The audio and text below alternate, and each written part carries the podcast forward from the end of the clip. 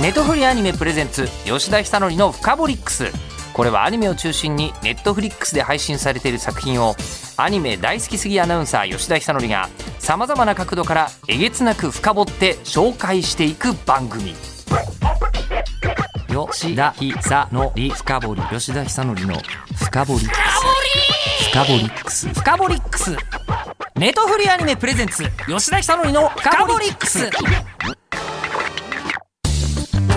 ネトフリアニメプレゼンツ吉田久典のフカボリックス、えー今夜も11月25日からの全世界独占配信を前にスーパークルックスのお話をしたいと思いますがあのこの間監督に来た時に、えー確認を取りました、えー何か？多分監督は、えー難しい主張があって世界から犯罪をなくすためにこのアニメをとかじゃなくて面白いの作りますって言って作ってる作品だってことはよく分かった、えー前回のお話だったんですけど、えーであのそうですね。これオフィシャルなストーリー紹介があの最後の大強盗を計画したここはいいじゃないですか。えコアクトのジョニー・ボルト。ですよ。主人公がものすごいエリートとかじゃなくてえうわ人ってこういうとこあるっていうコアクトえでその究極のメンバーを集めて、まあ、能力者としてはすごいわけですよ。で一世一代の勝負に挑む予測不能のクライムアクションでジョニー・ボルト津田健次郎さんケイシー坂本真綾さん、えー諏訪部純一さん木村昴さん畑野渉さん健さん、えーそしてあのシリーズ構成これポイントですけどカーボーイビバップなどを手掛けた佐藤大さん。めちゃくちゃ音楽詳しい方ですがでオニアニメーション制作はボンズ。でこの作品が、まあ、役者さんも大人だし、えーで絵もとてもこうアメコミ調な感じで、えー余裕がある感じなのを決定的にしてるのは音楽で音楽がめちゃくちゃおしゃれ。なのですが今回その首謀者にお越しいただきましたスーパークルックスの劇版を担当されましたテイトーワさんですよろしくお願いいたしますよろしくお願いします。黒ずくめであのそうですねお。越しいただきまして、はいえー黒い森進一みたいな印象なんですけどああ、嬉しい。お越しいただいているのが あの黒一色に普段からされるとか決めていらっしゃるんですか？なんかね、若い時すごいもう色なんとかであ色がいっぱい使そうそうそうそう。われていた。はい。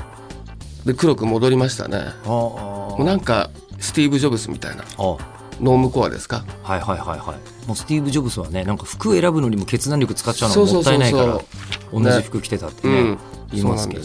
でもやっぱし赤着ると上がるわとか、そういうねファッションの持ってる力っていうのもあると思うんですけども、えええもうあんまり力がないんで僕は。あの音楽に集中したいなと。えもう服選ぶとかそういうこう芸術的な気持ちも全部音楽に投入するそうのみたいすべてをもうあの選曲とか。な、はい、選ぶこと結構多いんですよね。音楽を作るのは選択の連続、そうですね。んあの音楽以外もね、はい、朝ごはん何食べるかとか、はいはいはいはいハムエッグのハムを3枚にしてもらえますかとか。はいはいはいはい。頼みますよね。頼みますよね。頼みそうですけど割とあのこういうちょっとしたサブカル少年、はい。80年代ぐらいからのからするとテイトーワさんめっちゃおしゃれで喋らない人すらイメージあるんですけど、んうん。ハムエッグの話聞くと思わんかったよ。すでに。なるほど。ええ。納豆つけるとかね。あ 納豆納豆お召し上がりになるんですね。食べますよ。まずそこからですがちょっとあのプロフィールをはい。先に紹介させていただくとこれは確かに僕が把握してる感じなんですよ。10代から音楽楽を作り始められまして、えー80年代後半に渡米してそうこの感じ。で1990年に D ライトのメンバーとして全米デビュー。そうこの辺が私のあの意識の中で初めてテオトワさんが登場されたところなんですけど、90年代半ばから活動の拠点を日本に移して現在10枚のソロアルバムなどをリリースされていらっしゃいます。で現在10枚目のソロアルバム2021年3月の LP のリリースに引き続き今週11月27日土曜日には EP をリリースされます。タイトルがめっちゃクール。でそして Super Crooks の劇伴を手掛けられてこのアニメ作品のサウンドトラック版 Super Crooks Soundtrack from the Netflix Series も11月27日にリリースされることになっておりますが、はい。はい、ここからあのこう Super Crooks のお話を聞きたいのですが、うん。前回監督がいらっしゃって、はい。でもう監督から今回一番初めに音楽から決まったって堀監督がこうおっしゃってて、うん。その佐藤大さんと、はいこう脚本でこういうふうにしようよって話をしている時に、まあ、佐藤大さんも大変もう特にテクノ系とかめちゃめちゃ詳しい。音楽レーベルやってた人なんですよね。あそうですよね。昔。はい。ええ。でも脚本家だけじゃないっていう方だったりするんでねその堀監督と、えー佐藤大さんが話してる時にまずテイさんの音楽がイメージトラックとしてイメージボードの代わりにあるっていうところからうん。スタートしてたっていうお話を聞いたんですがうんそのでもただイメージトラックに選ばれる時はテイさんはご存知ないわけですよね。ないですね。ですよね。でオファーというか、うん。ご連絡はどういうふうにして来たんですか？ネットフリックスの方からはい。メール普通に初めまして的な、たまたま面識のある方だったんですけど、はいはいはい。ね、ネットフリックスは本当によく見てるんであやっぱり、そうですね、あのこういうご時世になる前からはい。結構自宅ではい。見てたんで。えだから、まあ、正直その劇版を全部を任されたことっていうのは以前に1回だけあってあの松本人志っていうえそうですよね。ええ。方からねええ。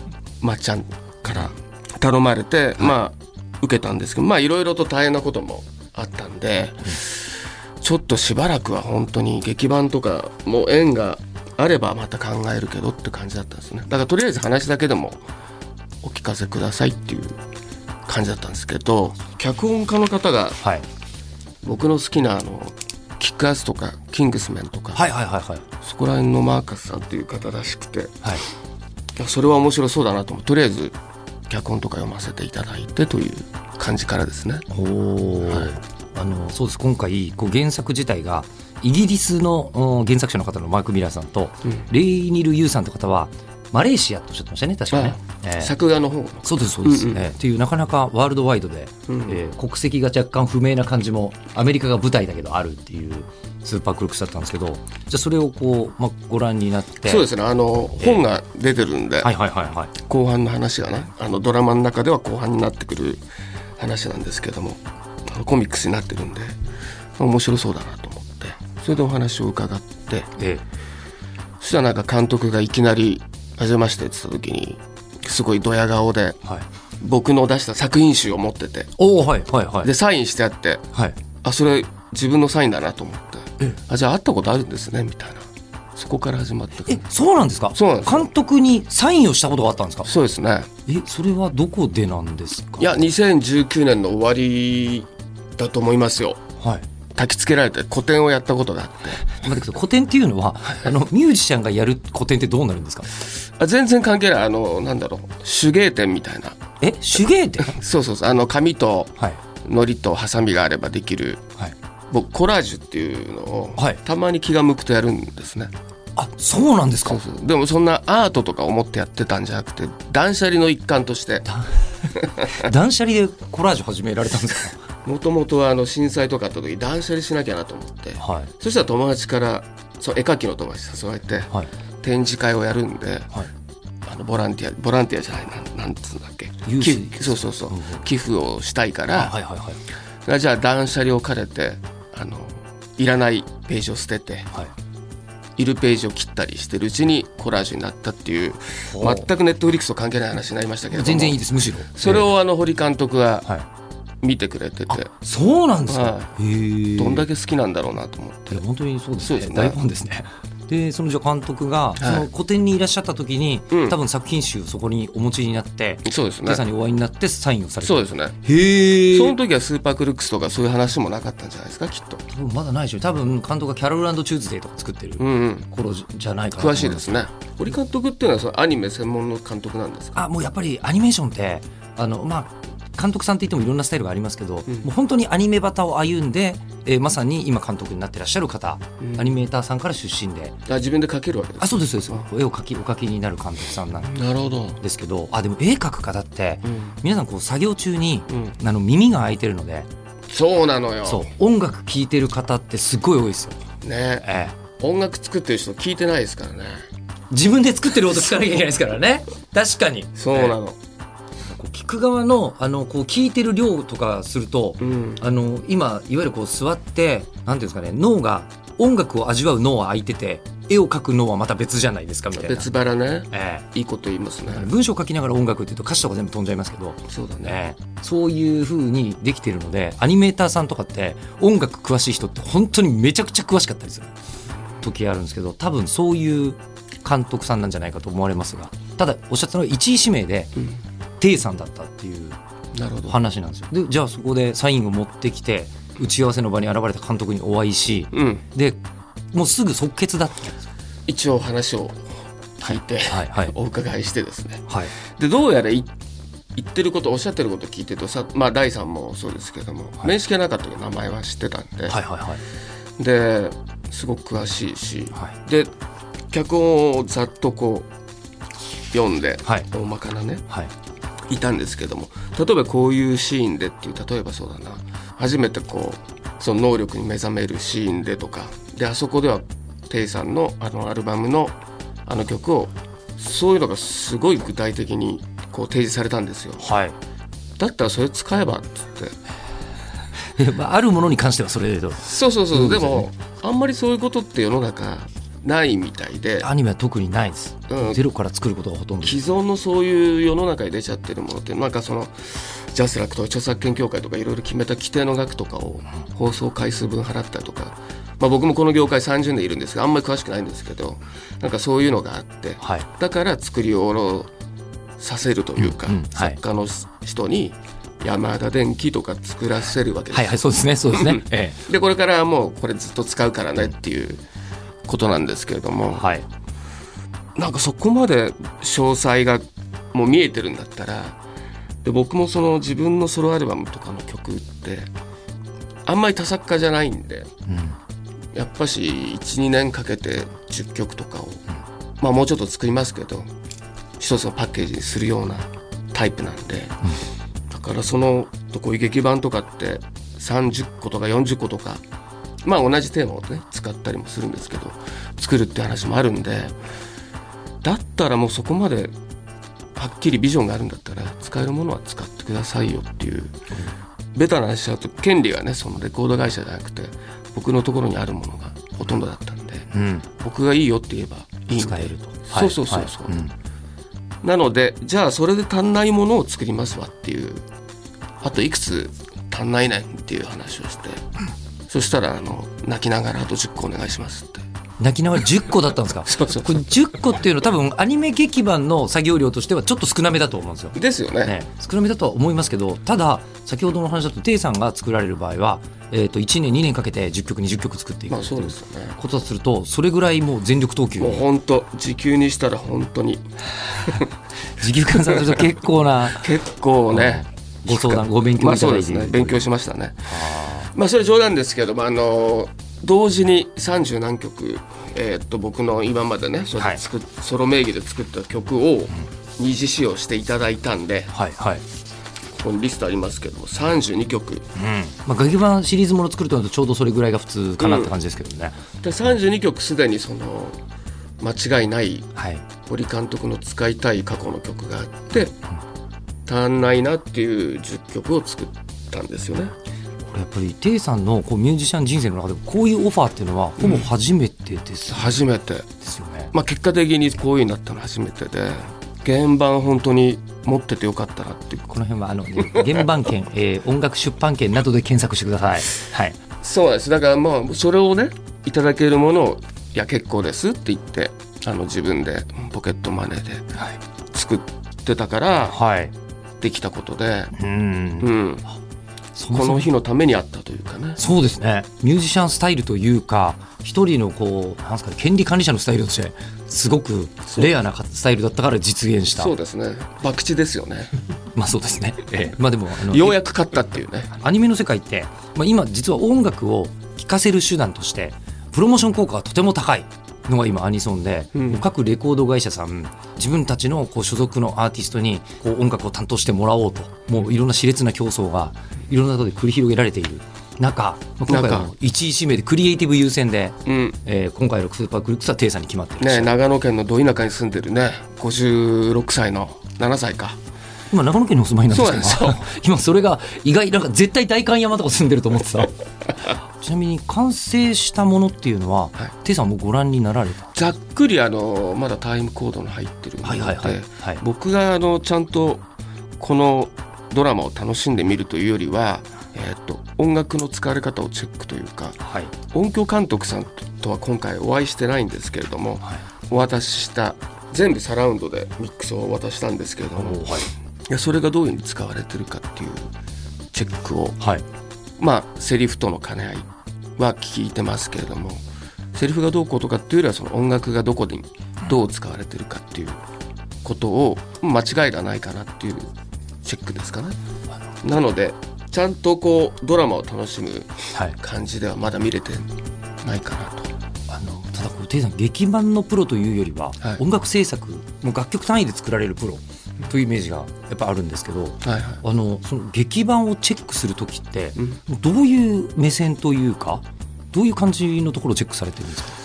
えーっとね、まあ、スステムとかっていうのは分かります。あの全部音音源を全部ばらしてそうそう一番一番スタートになっている音ドラムだけとかそういうそうのがそうそうそうそう、ステムでですねグループで渡すというか、はいはい。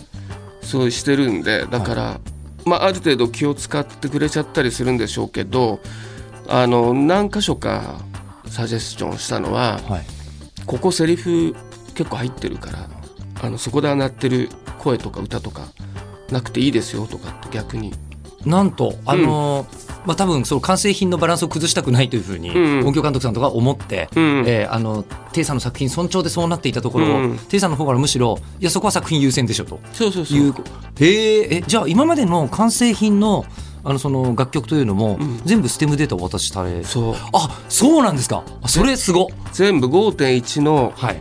マルチというかセッションっていうんですけど、はい。プロトゥールスセッションではい。渡したはずですね。おでそれ全曲この30過去の1曲をはい。ステレオマルチから5.1のサラウンドのマルチにする作業はできないんで僕はね。はい。信頼してるエンジニアの方に委ねて。はいで音響監督さんとやり取りしてもらえー、めちゃくちゃ贅沢。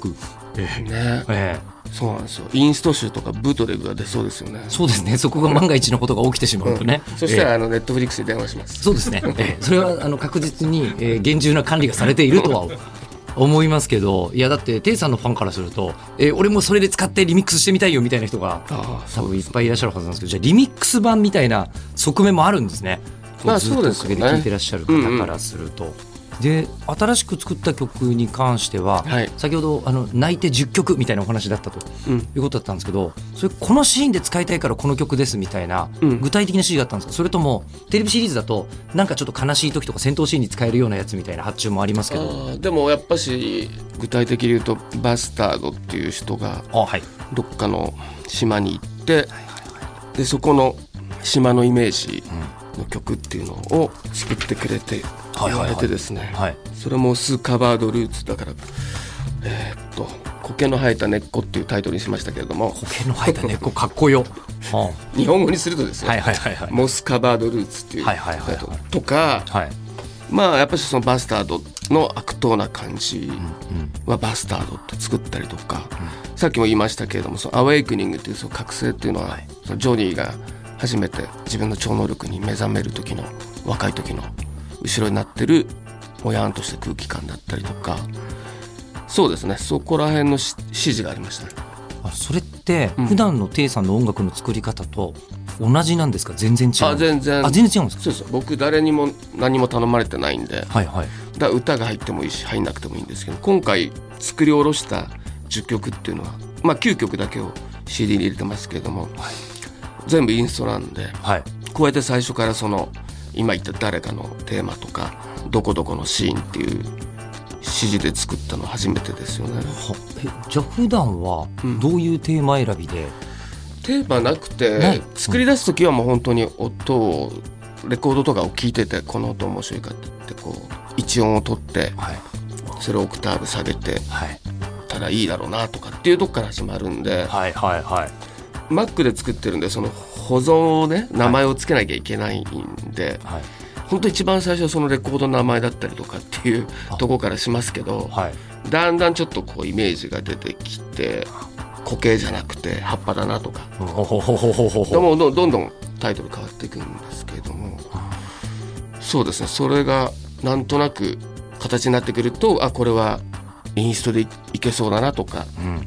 歌が欲しいなってなったら歌詞どうしようとか。はい。でそのね高い声の出る男男性がいいのか女性がいいのかとか、これは男性だなとか。なんかそうやってだんだんこう細分化されていくという。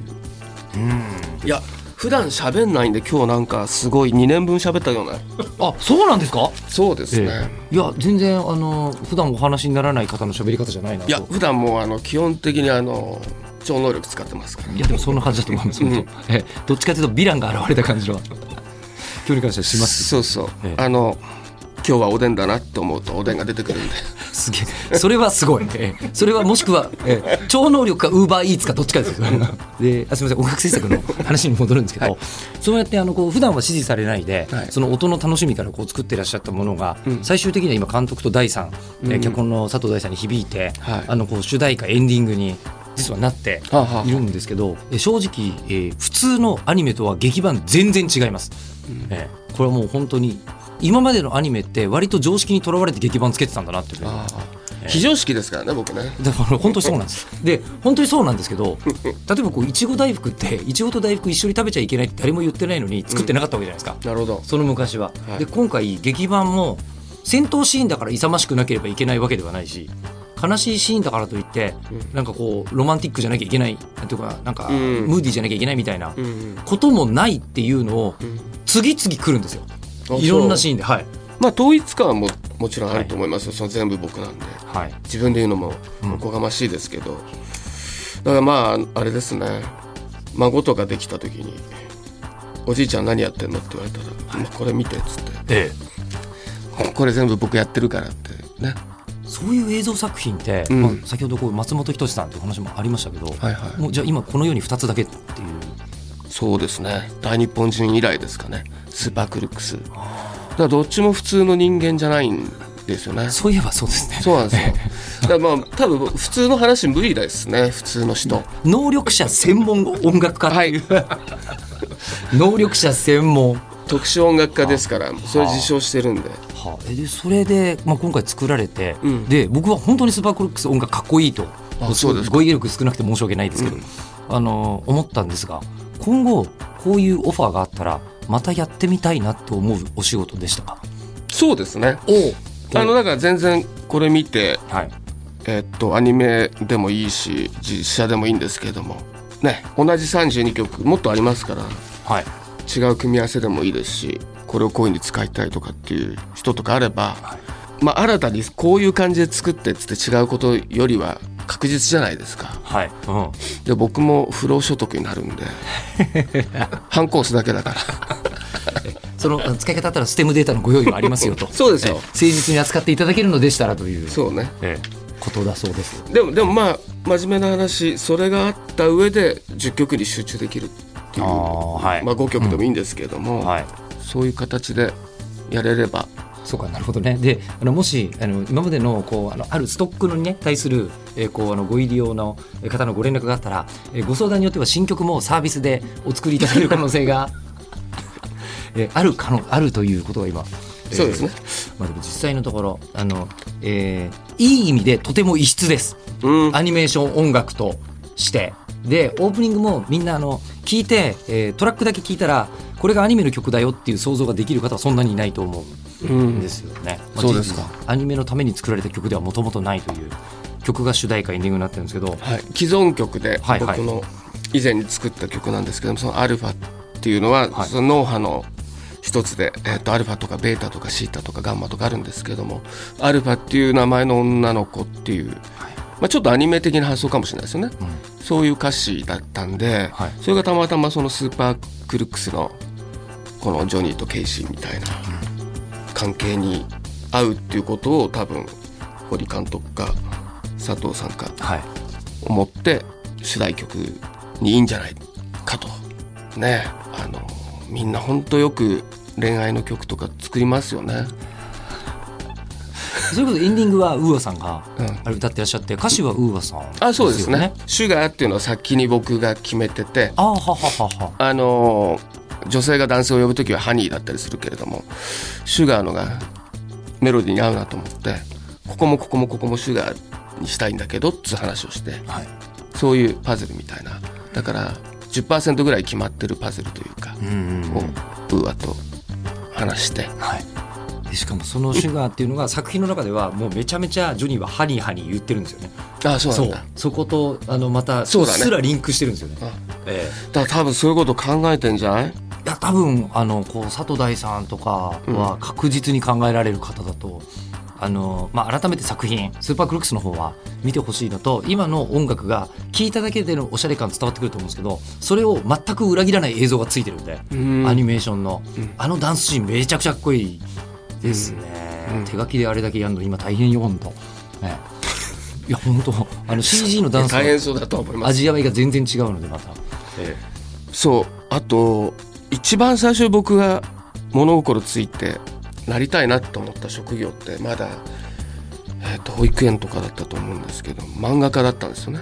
えへえあそうなんですか、うん、へえその次になりたいなと思った。プロ野球とか流行ってたんではい大体小学6年生の卒業文とかに、将来何になりたい？そうみんなプロ野球選手になりたいって書いてたんだけど、うん。僕はだからその時漫画家って書いてて。で多分その後思ったのはデザイナーになりたいなと思う。でその頃はもう音楽が好きではい。ただ音楽で食っていけるとは思わなかったんで絵はなんか得意とされてたんですよ子供の時は本当にいつもまあ授業中にこう勝手にイラスト描いてるそうそう山田ってやつを描いたりとかしてただけなんですけどはい。でもなんか美大に行っちゃったことでというか美大用のこうすごいトレーニングするんですよね。はいはい。デッサンとか。美大受験ね。そうそう。はい。全部世の中でまあ光と影でできてるから丸いものでもこれを全部面にして捉えろとか。はいはいはい。でそういうふうにいやいや描いてるし絵描くこと嫌いになっちゃって。あ考えて描くと楽しくないぞみたいなことですかね。そうそうそう。なんか本当トラウマで僕の場合は。はあ。まあデザインはなんとかできるんですけれども。はいはい。そうですね。だから結局それで音楽をやってて音楽をやってるおかげでこういうねデザインしたりとか。はい。あいわゆるカバーアートとかはそうです。あご自分でやってらっしゃるんですか？そうなんですよ。あそうなんだ。全部アートディレクションやってますね今まで。へえ。え今回のあの Super Crooks の、うん。これあのサウンドトラックっていうのは、まあ、 Netflix の名前もちょっと冠して、 Super Crooks Soundtrack from the Netflix Series として11月27日出るんですが、はい。これのジャケットってテイさんがご自分そうですね。あそうなんですか？勝手に紫と黄色とピンクにしましたけど。えこれあの、まあ、一応ジョニーとケイシーがこうあの出てきてるんでもう思いっきり Super Crooks のキャラクターが使われているんですけど、そうそう。えあのいわゆるこうなんでしょうキャラクターが出てくる、まあ、マニアックな言い方すると半径ものっていう言い方なんですけど半径ものをミュージシャンの方が手掛けられて初めて聞きました。本当、はい。初めて尽くしじゃん。初めて尽くしです。いやでもスーパークルックスが初めて尽くしですこれ。あそうなの、はい。本当に。特に音楽に関しての取り組みはほとんど聞いたことないいや話僕だから逆に、まあ、あのデザインだけやれれば別にサントラはどうでもいいと思ったんだけど。そんなにやりたかったんですね。カバーとデザイン。自分からやらせてくれって言ってネットフリックスさんに。はあ。かっこいいし今あんまりカバーアートでこの色使いは見ないですね。そうですね。デザイナーとしてはすごいお手頃ですよ。そっちの発注は ミュージシャンとちょっとまた違いますよという。お勉強の度合いがこちらのが、えー、なんですかね。格安。はい、交渉の余地があるっぽいです。はい。ということで、まあ、サウンドトラックは11月の27日に発売 CD 版が全14曲で LP 版は全11曲が収録されてはい。ということでございます。はい、今回スーパークルックスすごく実験的だと思うんですよね。チャレンジして今までやってないところを踏み出してて特に音楽はそれが強かったなって思うんですそうかそうか。だから僕にとっては日常でずっと何十年続けてたことがはい。なんかそういうアウトプットとしてハマる場所というかハマる人たちというかはい。に刺さってくれたという。めでたしめでたしっていう今回あのあえて受け取って、えー代わりに申し上げると,、えー、とスーパークルックス今までのアニメでちょっと物足んないなと思ってた人が見た方がいい、うん。えー作品だと思います。あとね一個言っていい、はい。ネットフリックスで言ったら僕結構ドキュメントも好きであはい。ドキュメンタリーいいいいっすよね。うん。はい。毎週すごい可愛い子が大衆食堂とか行って、ご飯食べるだけとかそういう番組の音楽作りたい。